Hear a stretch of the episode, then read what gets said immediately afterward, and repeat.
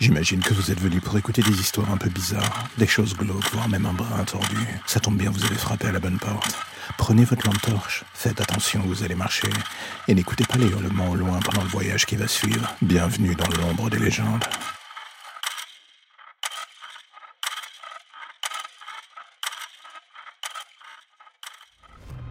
Qu'est-ce que vous feriez si un matin en vous réveillant sur le bord de votre lit, vous trouviez votre téléphone déverrouillé Un court moment de panique ou d'incrédulité vous envahirait?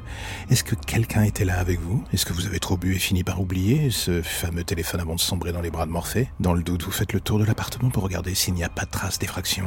Et là, il n'y a rien. Vous vous dites alors que c'est peut-être vous au final que vous êtes devenu parano et qu'il faut arrêter d'être aussi tendu.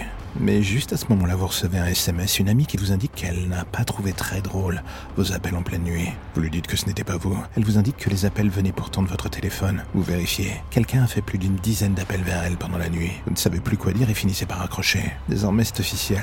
Vous êtes en panique, quelque chose ne va pas, et vous détestez clairement ce qui est en train de se passer. Vous n'aimez pas perdre le contrôle de la situation. Mais soudain, une idée vous vient en tête. Vérifiez la galerie photo et vidéo du téléphone. Vous vous dites pour vous rassurer que rien de grave ne peut s'y trouver, qu'une fois de plus vous êtes parano et que dans un court instant tout va se régler. Mais le problème c'est qu'en ouvrant la fameuse galerie, votre sens glace d'un coup. Il y a des photos de vous en train de dormir, ainsi qu'une vidéo où vous voyez une main en partie brûlée délicatement vous caresser le visage. Mais ce qui vous terrifie encore plus, c'est ce souffle hors champ, irrégulier et malsain. Quelqu'un était bien avec vous dans l'appartement cette nuit. Quelqu'un qui avait l'occasion de vous tuer mais ne l'a pas fait. Pourquoi? À vrai dire, vous ne le savez pas. Et ça fait six mois que vous ne dormez plus à cause de cela.